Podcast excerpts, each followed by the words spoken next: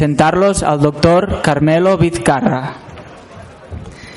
Es, es, eh, espera. Es, es licenciado en Medicina y Cirugía por la Universidad del País Vasco.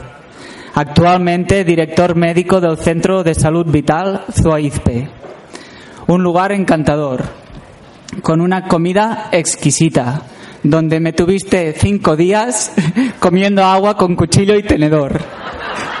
Increíble pero cierto. El quinto día mi cuerpo estaba más en forma que el día que llegué al centro.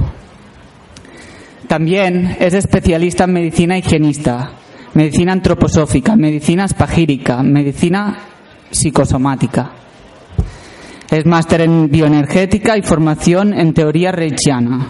Es autor de varios libros, entre ellos El poder curativo del ayuno, Encrucijada emocional, etc- etcétera. El título de la conferencia es Las energías sutiles en los alimentos, una visión más allá de las calorías. Carmelo, cuando quieras.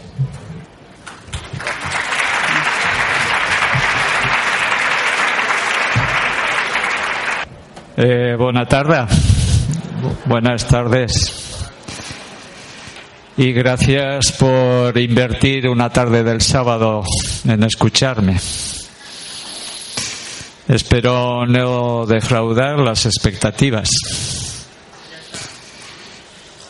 Voy a hablar de no de calorías, no de cantidad de calorías en los alimentos, sino de calidad en esos alimentos. De alguna manera, cuando es que distorsiona un poco la voz. De alguna manera, cuando nosotros comemos, además de comer calorías, estamos comiendo campos energéticos en espiral. Estamos comiendo forma y color.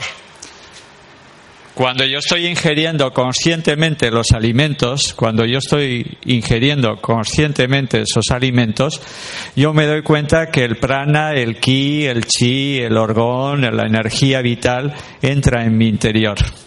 Entonces estoy comiendo color y estoy comiendo forma.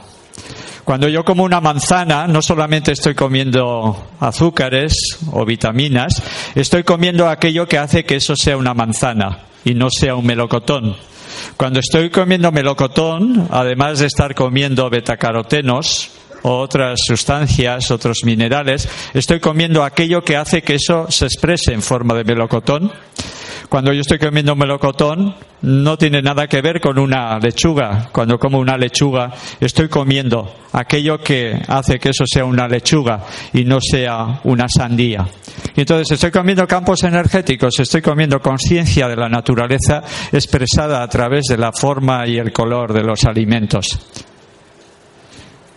Con mucha frecuencia alguien me suele decir, es que yo no como fruta, no como verdura.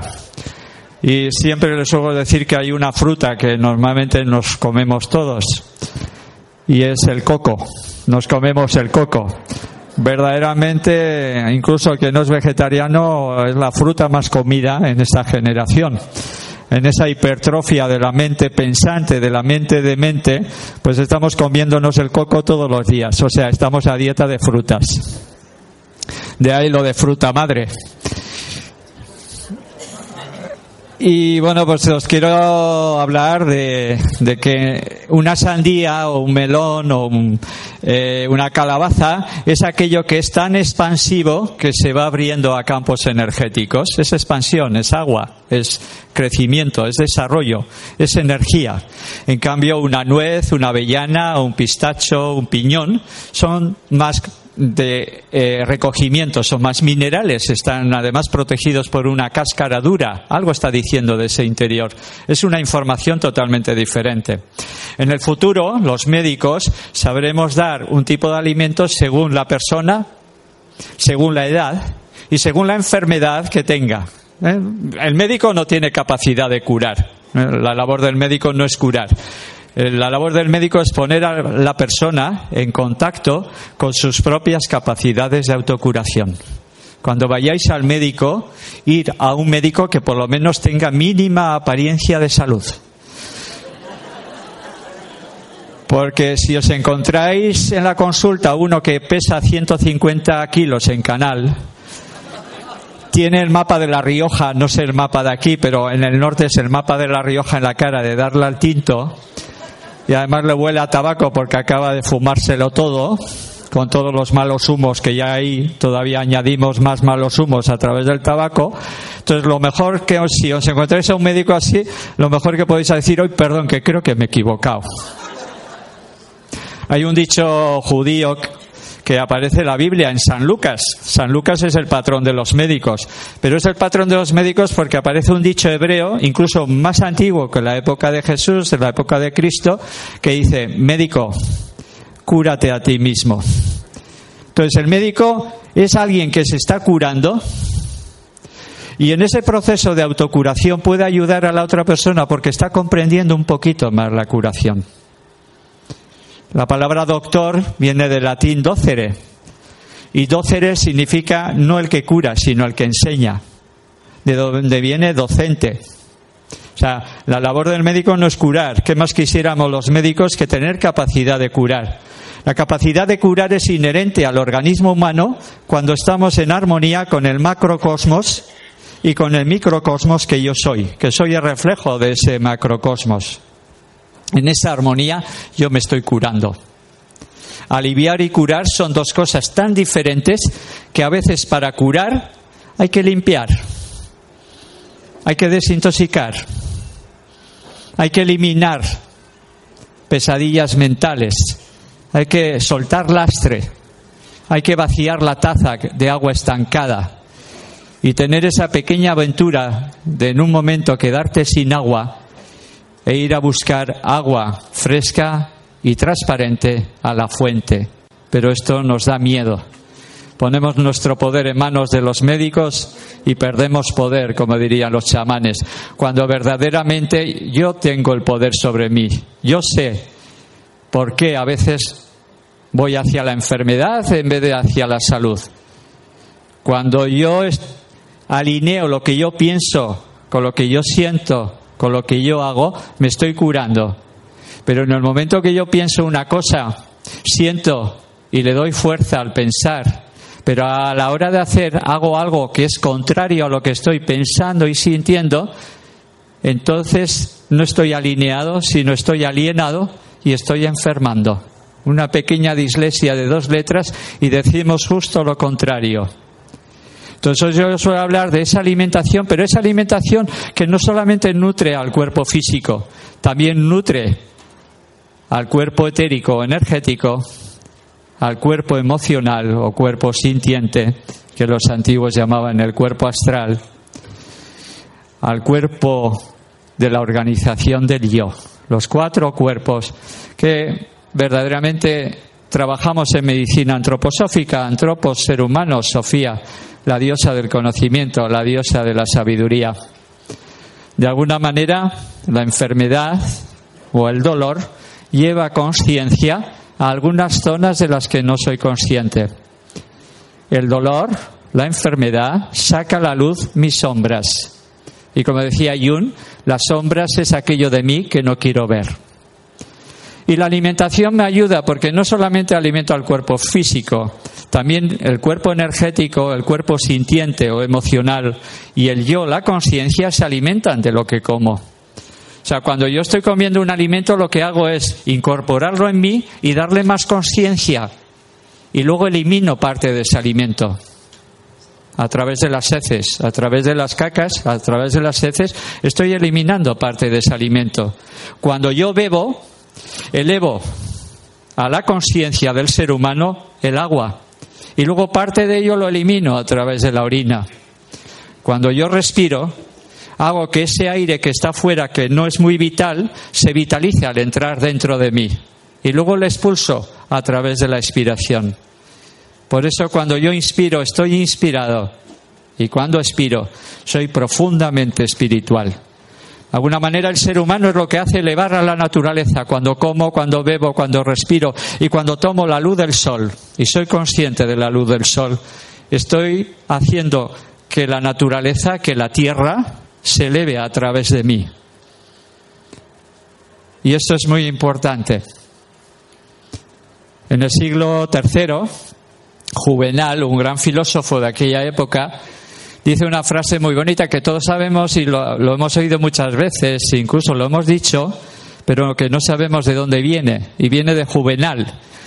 Juvenal, en el siglo III de esta época, dice, mens sana, incorpore sano. Ya lo dice todo, no solamente como para el cuerpo físico, sino para el cuerpo mental. Y a veces el no comer me da más fuerza al cuerpo mental. El hambre aviva el ingenio, dicen los antiguos. El ayuno es una de las fuerzas más curativas de la naturaleza. Cuando yo como fruta y verduras, estoy comiendo energía, campos energéticos que me dan vitalidad, me dan conciencia y me dan voluntad. Los antiguos decían que haya verdad en el pensar, belleza en el sentir y bondad en el hacer. Hemos venido a eso. De alguna manera, cuando venimos al mundo, venimos a dar una música, un tono, un ritmo, una expresión. Y si no lo expresamos, si no damos esa música, si no damos ese ritmo, enfermamos. Entonces la enfermedad no viene a fastidiarme, sino viene a despertar conciencia dentro de mí. La enfermedad es una buena manera de ponerme en contacto con lo que yo no hago, no expreso, no digo, no realizo.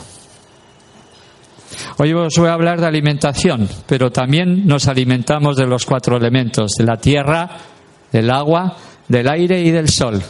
Aunque a veces es difícil alimentarse bien, es difícil alimentarse vegetariano, es casi imposible alimentarse vegetariano, casi, casi, casi imposible alimentarse vegetariano en un mundo donde hay tantos chorizos.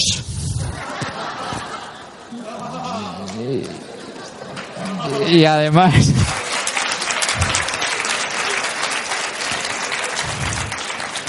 Y además esos chorizos, cuando tú estás comiendo la ensalada, te aparece en la televisión. O sea, te los tienes que comer, quieras o no.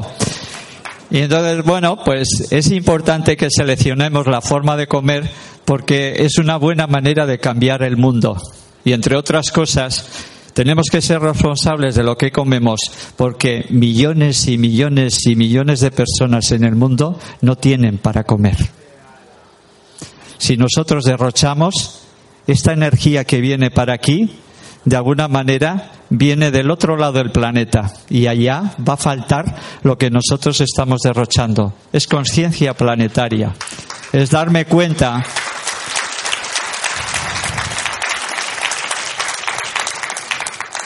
Muchas gracias. Es darme cuenta que yo soy responsable también de que el mundo sea mejor. Ese dicho que a veces decimos vive y deja vivir es un dicho del pasado. En este momento, el dicho debe ser vive y ayuda a vivir. Vive y disfruta ayudando a vivir.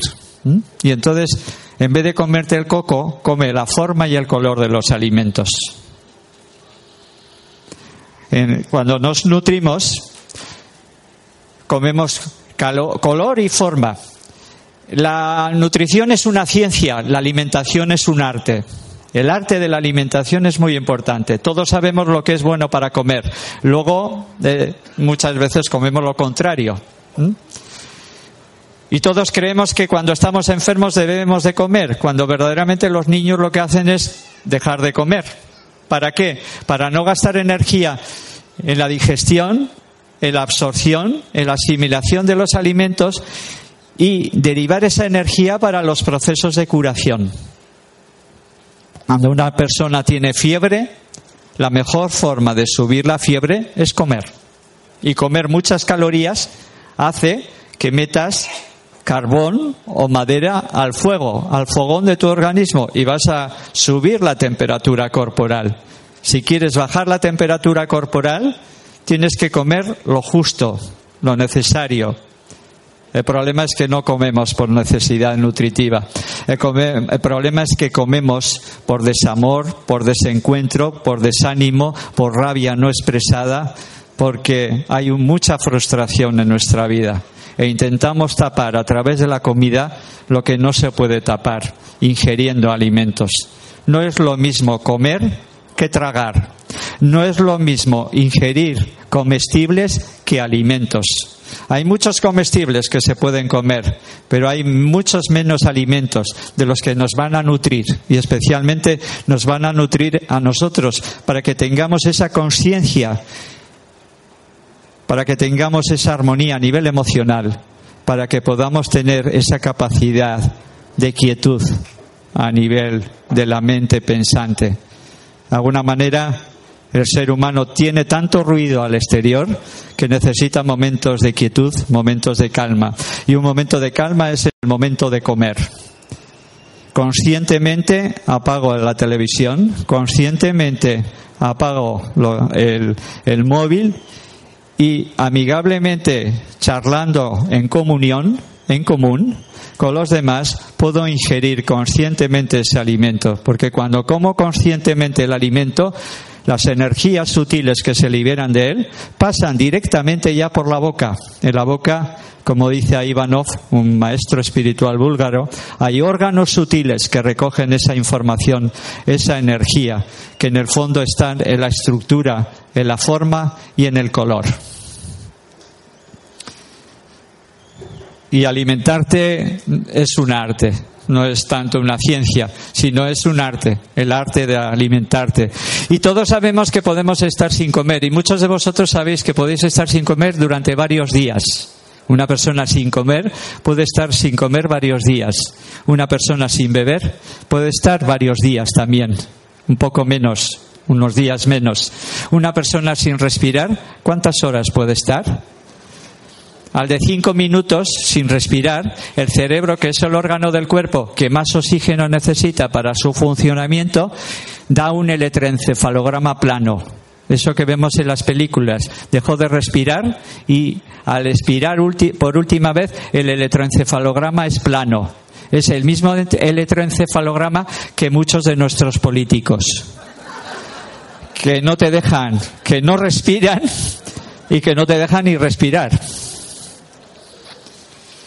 llenarnos de vida en vez de llenarnos de comida.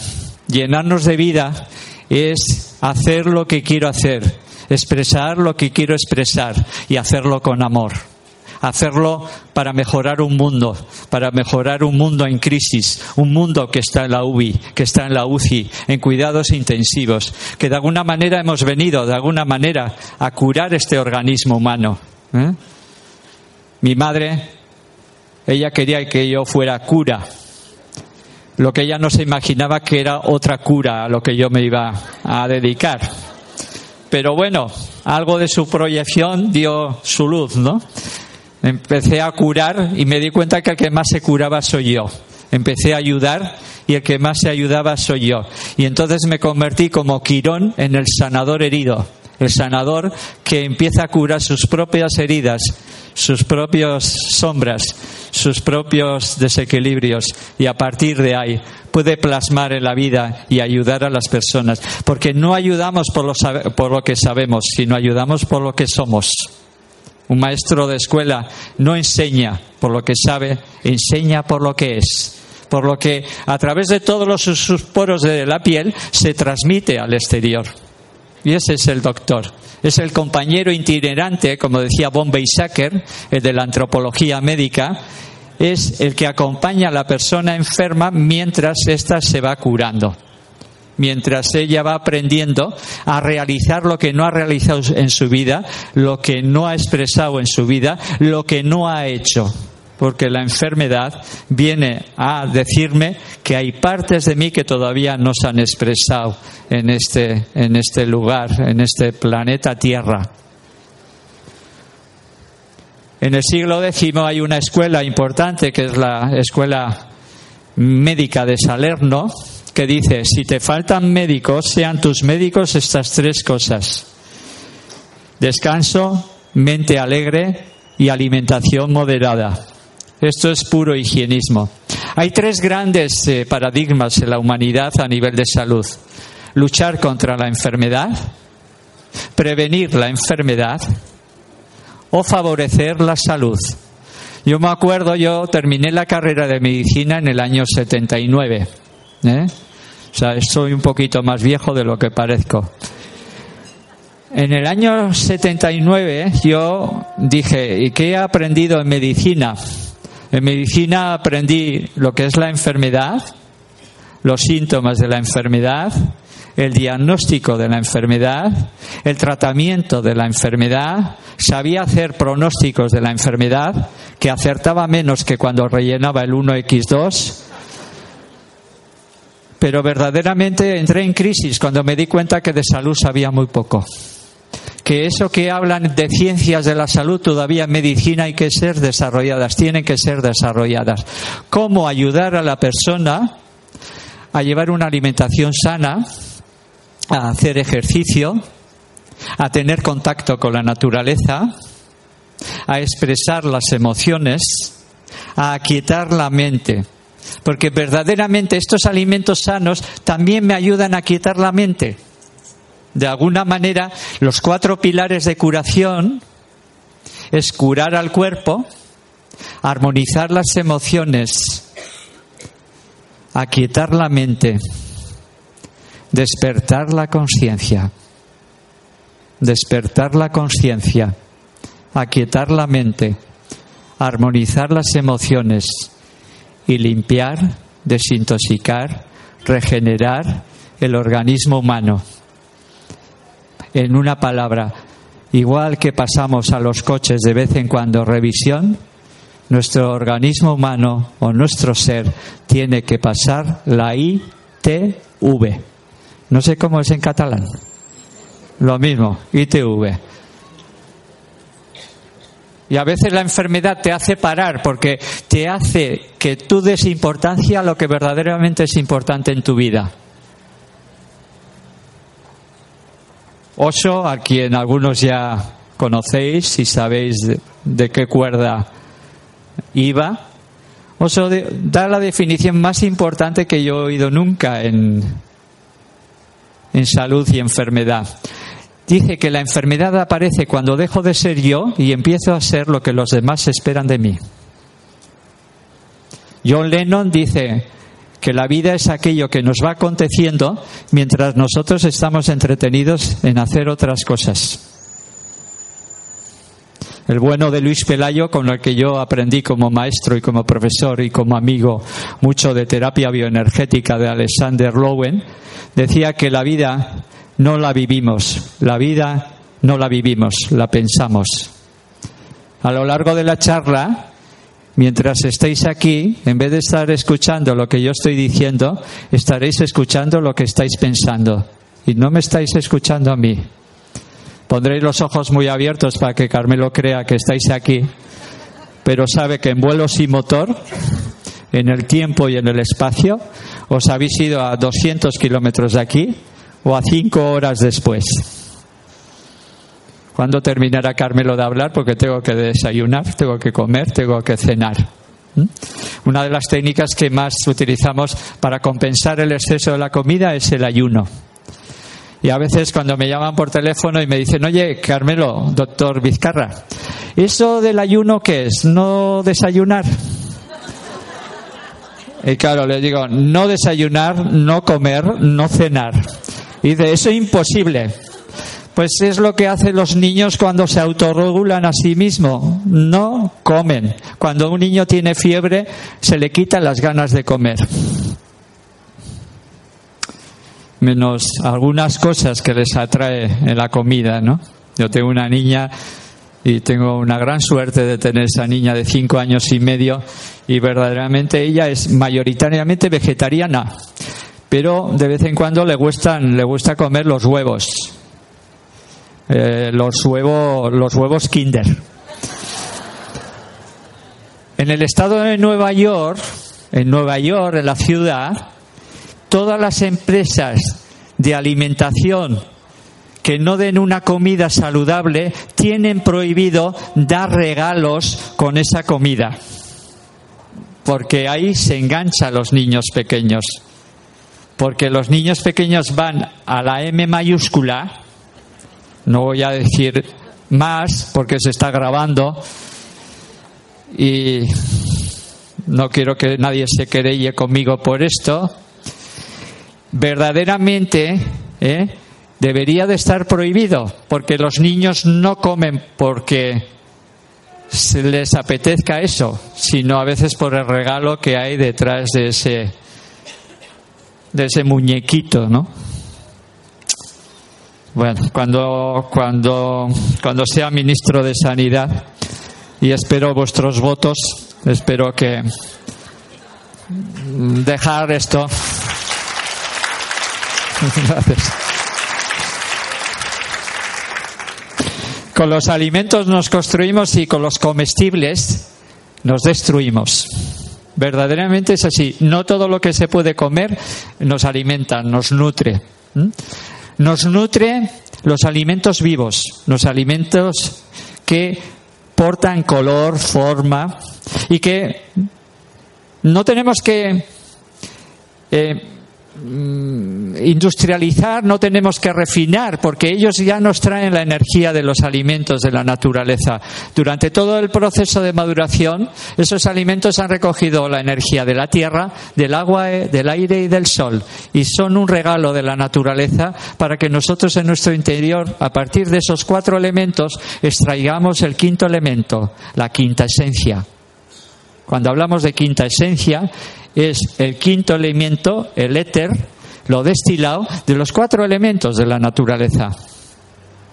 En un principio, en alimentación se habló de los principios inmediatos, nunca mejor dicho, de los lípidos, de las grasas, de las proteínas y de los azúcares o de los hidratos de carbono.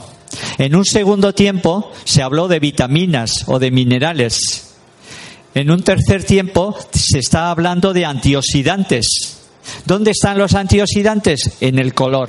En los pigmentos naturales de los alimentos tenéis los antioxidantes que neutralizan el efecto perjudicial de los radicales libres que van oxidando al cuerpo a base de robar electrones a todo átomo, moléculas que hay en el interior de nuestro organismo.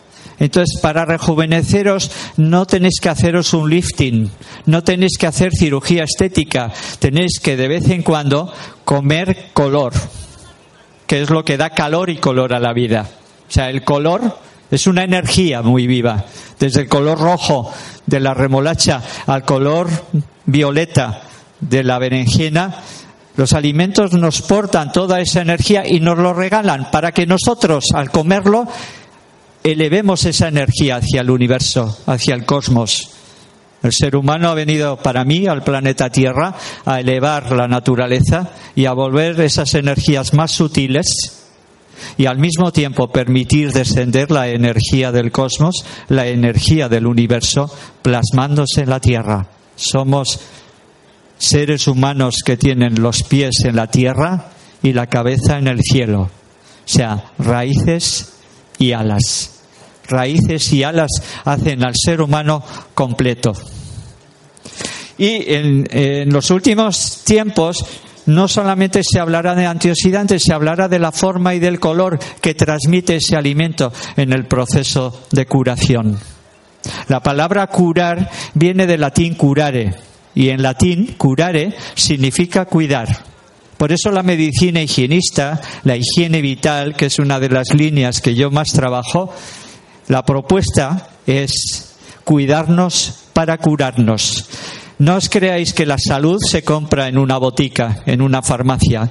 La salud no se compra en el médico, en la consulta. La salud se conquista, se trabaja por ello. Los medicamentos que en algunos momentos pueden ser eficaces y necesarios no te van a curar, te pueden aliviar, pero curar es otra cosa. En lo que tú puedas, cuando tú te alivies, tienes que ver qué puedes hacer tú para curarte, no esperar que los medicamentos te curen. Alguien decía que cuando estaba enfermo, al estar enfermo, voy al médico y el médico me hace una receta y le pago la receta porque el médico tiene que vivir. Y está claro, los médicos también tenemos que vivir. Incluso los que somos y entendemos mucho del ayuno, tenemos que comer. Entonces, cuando yo cojo la receta después de pagar al médico y voy al farmacéutico y le doy la receta y me doy el medicamento, yo le pago al farmacéutico porque el farmacéutico tiene que vivir. Cuando yo cojo esos medicamentos, medicamentos muchas veces químicos, que no han tenido contacto con la naturaleza, que han sido elaborados en el laboratorio, y me voy con mi bolsa de medicamentos a casa, cojo el cubo de la basura y lo echo a la basura porque yo también tengo que vivir.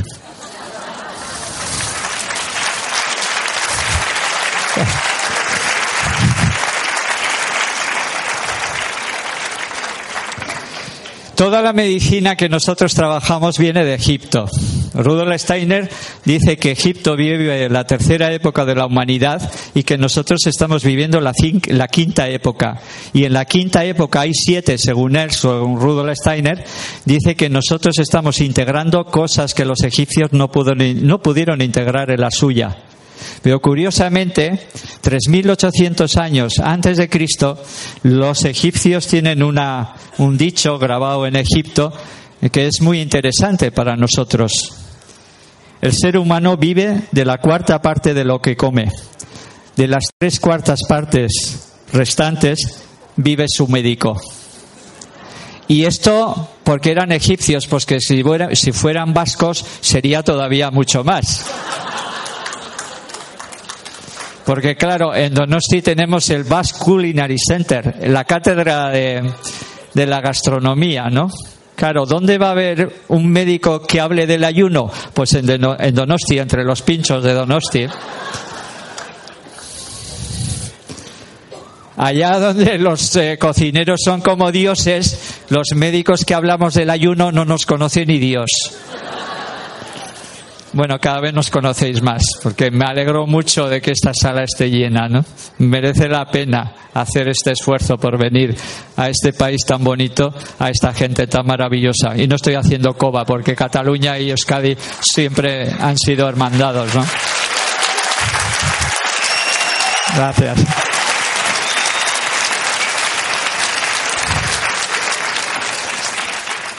Y aquí, si fuera un mitin, diría Vizca, Cataluña y Gora Euskadi.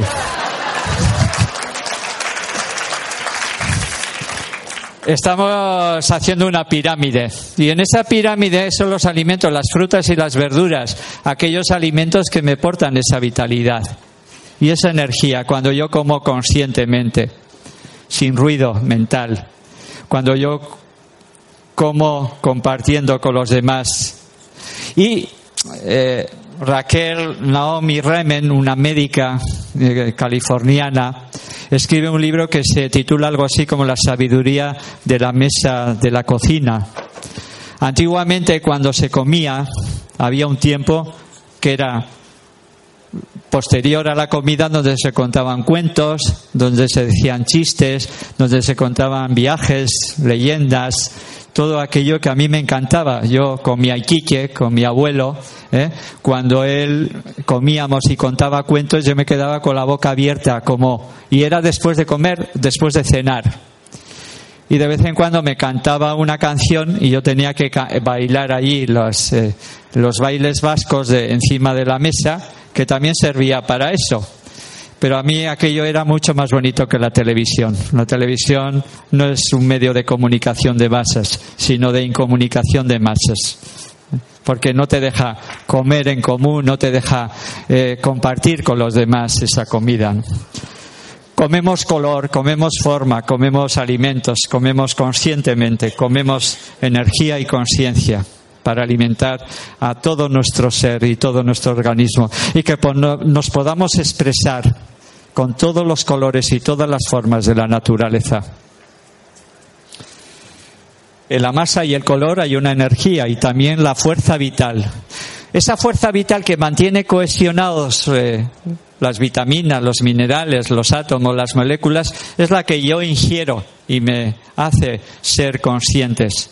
Ahora, si lleno demasiado la tripa, si lleno demasiado el abdomen con la comida, disminuye la conciencia. Los antiguos decían que en el abdomen está la vaca o el toro, en el corazón el león o la leona y en la cabeza el águila, el águila de la conciencia, el león o la leona del sentir y de la emoción que hace emocionante la vida y la vaca o el toro de estar estando.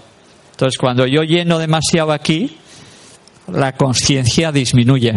Una gran comilona en un restaurante y dices, uy, me meto, la, me meto ahora uh, una siesta si hubiera aquí una litera para tumbarme. Eso lo hemos pensado muchas veces, ¿no? Y en cambio, cuando como lo justo, tengo más conciencia, estoy mucho más despierto. Entonces, el juego de la vida es eso, ¿eh?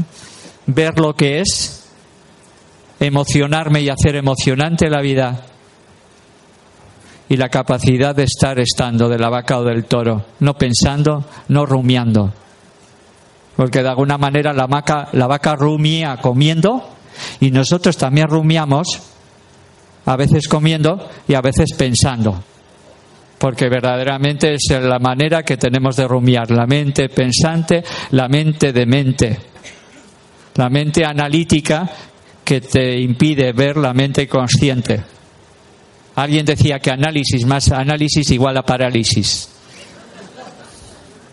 Eso es una ecuación de primer grado, debe ser, ¿no? Si hay algún matemático en la sala. Entonces, cuando los libros de medicina dicen que el aparato digestivo digiere los alimentos, no es verdad. O sea, no es el aparato digestivo el que digiere los alimentos, es mi yo, mi conciencia, la que digiere a través de mi aparato digestivo. Si yo estoy tranquilo, si yo me siento querido, si yo me siento en paz, si el ruido mental se ha quietado, yo no necesito tapar con la comida tanto ruido, tanta depresión, tanta ansiedad. ¿eh? Y además la ansiedad disminuye cuando yo estoy respirando profundo, porque no hay ansiedad con una respiración profunda. Luis Pelayo, cuando hacíamos trabajos de terapia bioenergética con él, nos decía que no hay mejor antídoto para la ansiedad que vivir aquí y vivir ahora. La ansiedad siempre está proyectada hacia el futuro igual que la culpa está anclada en el pasado. De alguna manera, lo único que tenemos es el momento presente. Como dice Marilyn Rosner, que algunos seguro que os suena quién es, es una pequeña duende, porque tiene hasta la forma de duende en su cuerpo. Dice, el pasado, el pasado es historia, el futuro es misterio.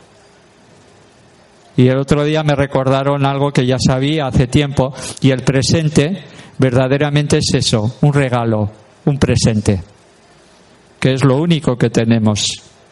Todo lo demás no lo tenemos. Si no vivís aquí y no vivís ahora, no estáis. Y verdaderamente no estamos donde estamos en el cuerpo, sino estamos donde está nuestra mente. Muchas veces estamos de cuerpo presente, pero de mente ausente.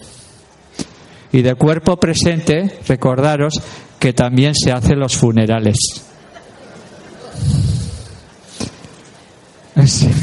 Funeral de cuerpo presente.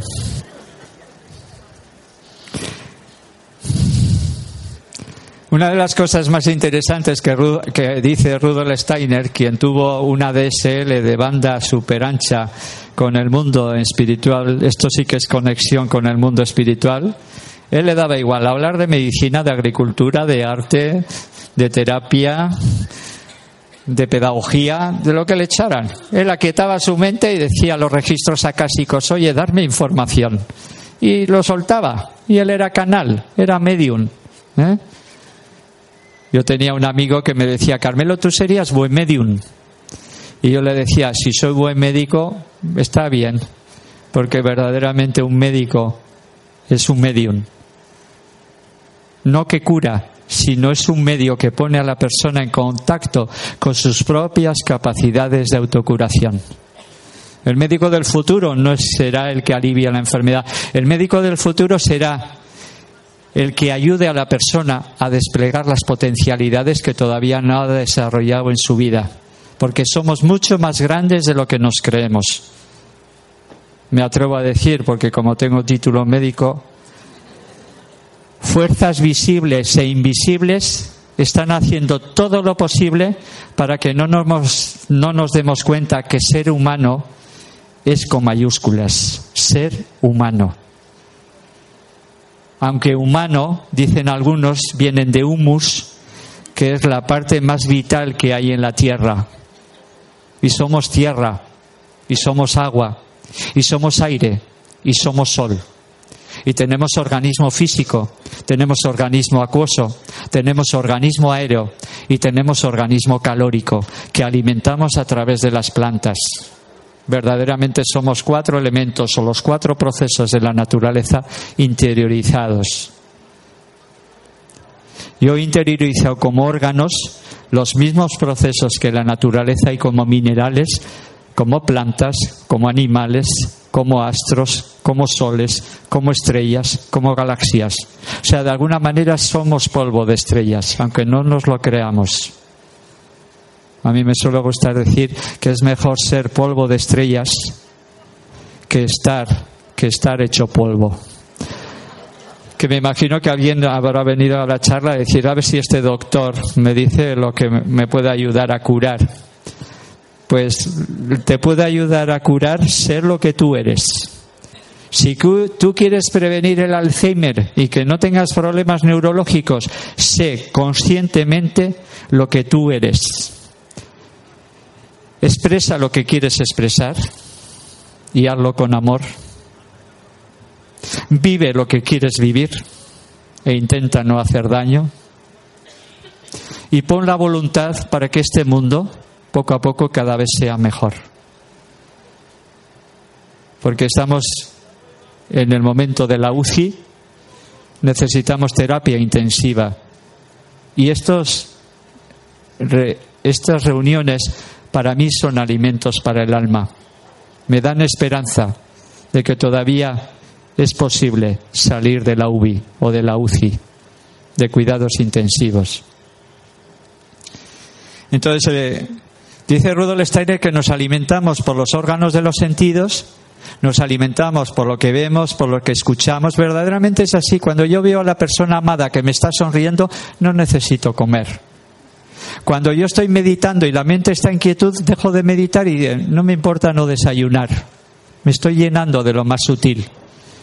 Y cuando yo no doy de comer a los cuerpos inferiores, los cuerpos superiores, porque os he hablado de cuatro, pero muchos de aquí sabéis que son siete si esto no son alimentados, si yo no alimento al cuerpo físico y dejo de comer y hago el ayuno, que antes me decían en la presentación, lo que hago es que los cuerpos más sutiles empiecen a alimentarse, porque dicen, no me voy a morir de hambre. Entonces los cuerpos más sutiles se alimentan y se alimentan de nuestros pensamientos, de nuestros sentimientos y de nuestras acciones correctas, coherentes y en ritmo y en contacto con la naturaleza. La curación es volver al equilibrio, volver a lo que yo soy. Una persona sin comer puede estar días o semanas, mejor dicho, sin respirar, ya os he dicho antes que minutos. Eso indica que la respiración es un alimento tan importante tan importante que cuando yo inspiro, estoy inspirado y cuando yo expiro, soy espiritual. Igual no voy a misa, igual no creo ni en la religión cristiana. Como alguien decía, no creo ni en la religión cristiana, que es la única verdadera, como va a creer en las demás.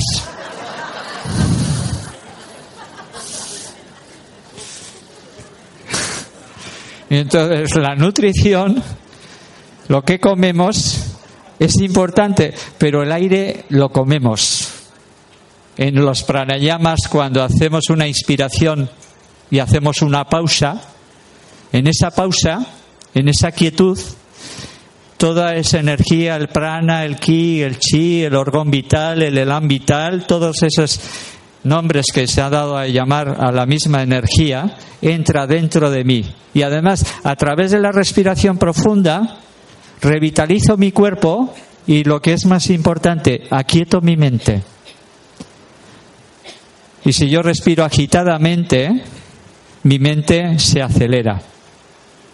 Dicen los sufís, en la tradición mística de los árabes, ellos trabajan mucho desde el amor, desde la profundidad, y son perseguidos por los dogmáticos de su religión.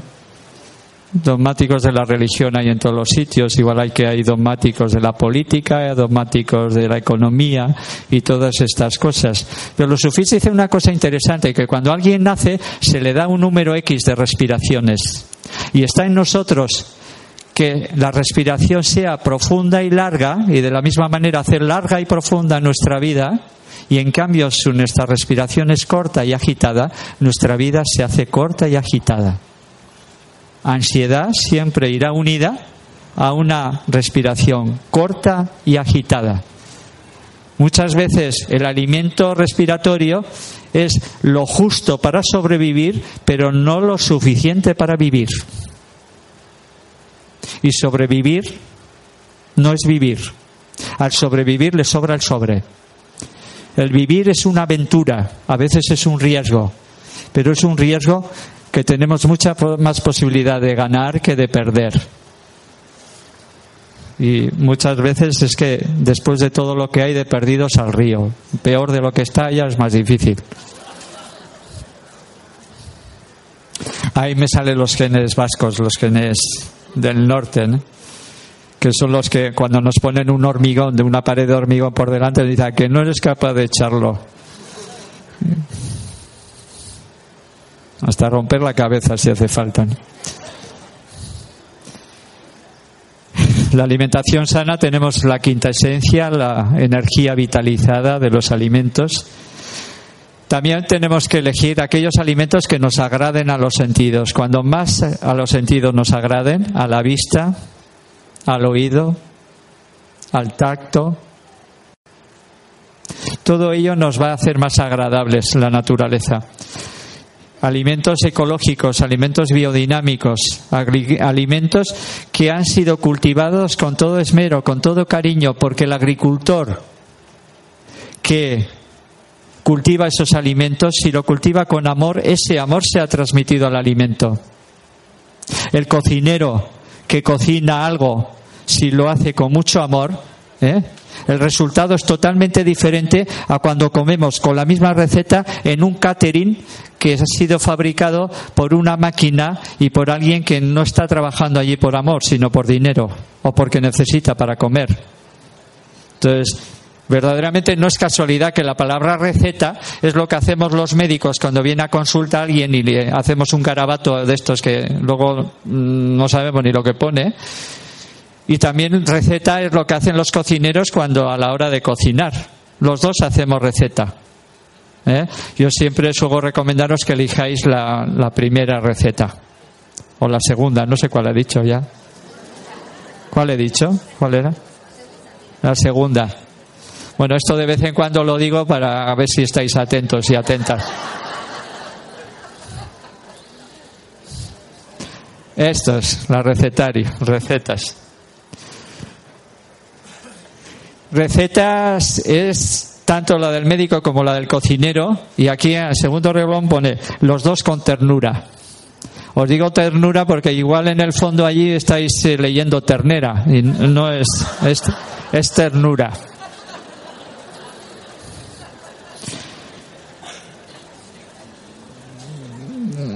A veces cuando me dicen, oye, ¿qué carne es mejor? ¿La de pollo? ¿La de ternera? ¿La de vaca? Claro, siempre la respuesta es, ¿qué pollo? ¿Qué ternera? ¿Qué vaca? ¿Cómo ha sido cuidada? ¿Qué ha comido? ¿Dónde se le ha eh, criado? ¿No? Porque no es carne roja o azul o blanca. Lo importante es cómo ha sido criado ese animal. Yo que viví durante muchos años en un barrio en Durango, en Vizcaya, en un barrio que todavía se llama Matadero, porque a 200 metros estaba el matadero municipal. Y yo cuando era niño, a los cuatro o cinco años, me despertaba muchas veces a las cuatro y media de la mañana con los chillidos de los cerdos que le estaban matando. Y yo os puedo decir que yo creo que ahí hicieron que yo fuera vegetariano. Pusieron la primera semilla, porque es desagradable para el ser humano a veces, ¿no? Entonces, verdaderamente, yo no digo que no comáis carne. Además, si, si solo comierais lechuga y zanahorias, ¿de qué íbamos a vivir los médicos? Y cuando alguien me dice también, oye, ¿el pollo qué tal? Y yo siempre les suelo decir que hay un alimento que es mucho mejor que el pollo, que es el dos veces pollo. Re pollo.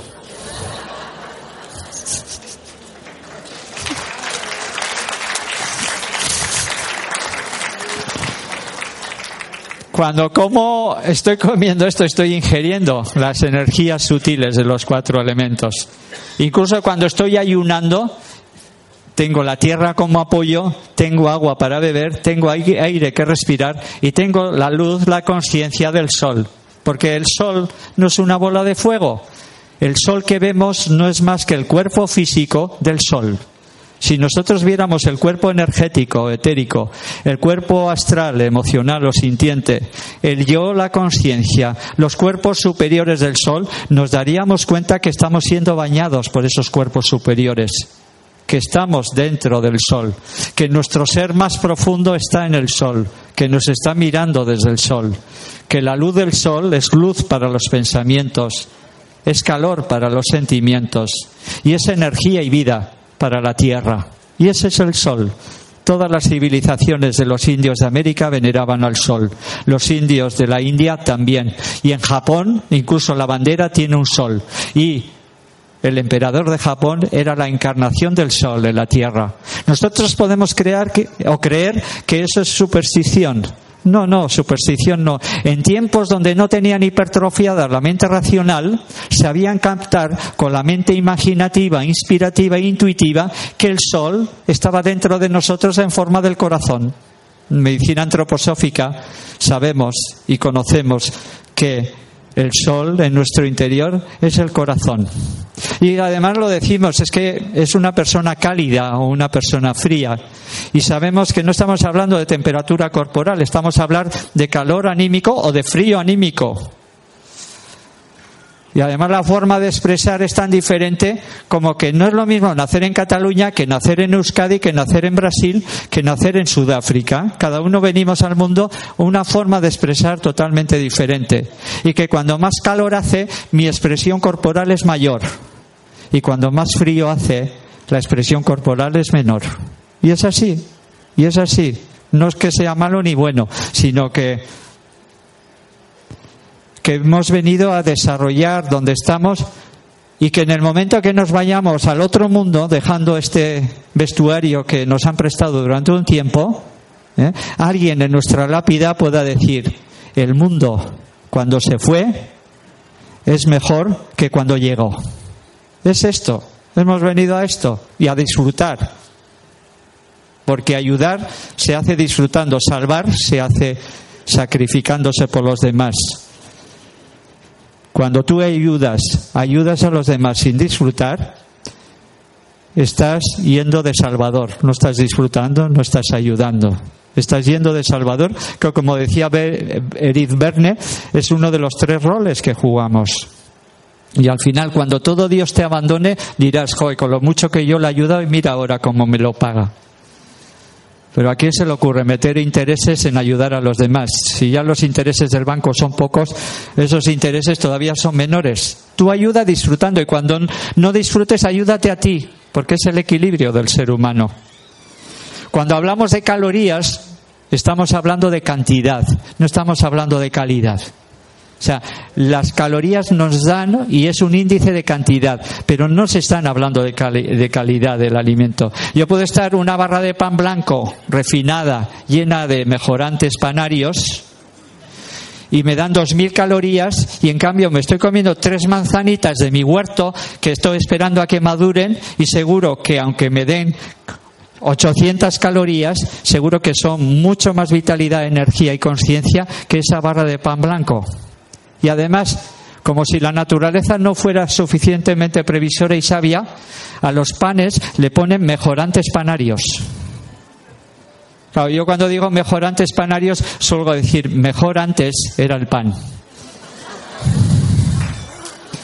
Porque ahora es una masa blanca. Antiguamente el trigo era el más perfecto de los cereales, igual que el oro era el más perfecto de los metales y el sol era el más importante de los astros, el trigo siempre ha sido importante. Entonces es importante que cultivemos aquellos trigos que han sido menos adulterados, pero el trigo tiene que ver con la luz. Desde la medicina antroposófica, el trigo, con esas antenas que tiene, capta la luz. Y muchas veces en los alimentos no solamente es importante lo que como, sino cómo como. Para los que estáis cogiendo apuntes, la primera con acento y la segunda sin acento.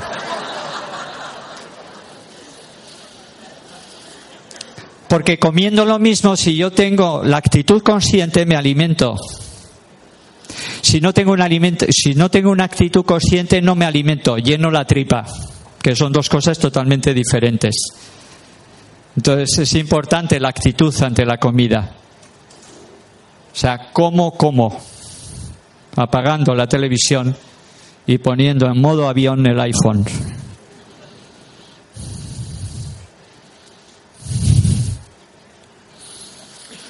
El proceso evolutivo según Darwin y los compañeros de viaje.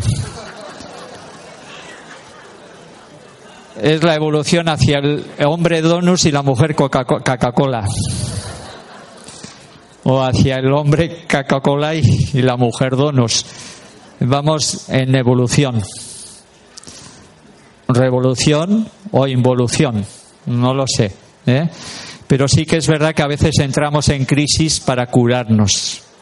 De la misma manera cuando algo o alguien deja el alcohol entra en crisis y entra incluso en tener delirium tremens, y ve aquello que normalmente no vemos y que los antiguos muchas veces llamaban el bajo astral. De la misma manera que alguien cuando deja la heroína se encuentra fatal y se encuentra enfermo. De la misma manera cuando llevo una alimentación llena de embutidos, de conservas, de fritos, de sal, de vinagre, de alcohol, cuando dejo esas cosas entro en crisis, entro en síndrome de abstinencia. ¿Cuántas personas han empezado a hacer una alimentación vegetariana y creyendo que empeoran, dejan de comer esa alimentación cuando no se dan cuenta que el cuerpo en ese momento se está curando? Pero si entramos en la enfermedad por unos síntomas, tener por cierto que para curaros tenéis que pasar por la misma puerta con los mismos síntomas y pagando peaje. Eso, que en muchas tradiciones médicas se llama enfermedad aguda, desde la medicina higienista llamamos crisis de desintoxicación. Y de la misma manera que Asclepio para los griegos o Esculapio era el dios de la medicina, el dios de la intervención, para los dioses del Olimpo había dos grandes diosas, la parte femenina, y en este momento estamos abriendo la parte femenina tanto del hombre como de la mujer. Esas dos grandes diosas eran una Panacea, hija de Esculapio o de Asclepio, y la otra Igea o Igeia, hija de Asclepio o de Esculapio. Panacea es una palabra que lo utilizamos muchas veces. Igeia o Igea era la diosa griega del arte de curar a través del arte de vivir. Y curar no es aliviar, curar es curar. Y como diría un castizo castellano, hay que currarse para curarse. Hay que trabajarse. ¿Mm? Edison decía que una persona iluminada, una persona sabia, es un 10% de inspiración y un 90% de transpiración. O sea, de sudar la camiseta. Verdaderamente el hábito hacia el monje. Lo que descubres es comiendo sanamente, cada vez el cuerpo te, te pide más comida sana. Y el día que no comas sanamente, ¿eh? pues ese día, al día siguiente se te quitan las ganas de comer, porque ya has comido en exceso. Permitir que el cuerpo se vaya autorregulando, se vaya curando, se vaya reconociendo. En euskera, cuando decimos curar, decimos osatu. Cuando decimos completar, decimos osatu, osotu. ¿Qué quiere decir esto? Que yo un día me di cuenta que en euskera curar y completarse es lo mismo. Para curarnos tenemos que completarnos a nosotros mismos. El ser humano es uno de los grandes seres que nació incompleto. Pocos seres son tan vulnerables como el ser humano al nacer. El cangurito y poquitos más. El ser humano es tan vulnerable al nacer que mientras el caballo y la oveja en unos cuantos minutos están caminando, al ser humano le cuesta un año el caminar, otro año más el hablar y otro año más el pensar. En medicina antroposófica decimos los tres años de oro. En el primer año, ponerse de pie y erguirse en el espacio, conquistar el espacio, andar. En el segundo año, conquistar la comunicación, la palabra, relacionarme con los demás. Y en el tercer año, conquistar las capacidades básicas del pensar. En un momento, cuando el niño dice niño caca, en un momento dirá yo caca o Jordi caca. Y él ya se siente diferente a todo lo que es alrededor. En ese momento puede empezar, empezar a pensar por sí mismo. Y al niño pequeño no le tenemos que educar, le tenemos que potenciar que él sea lo que él es.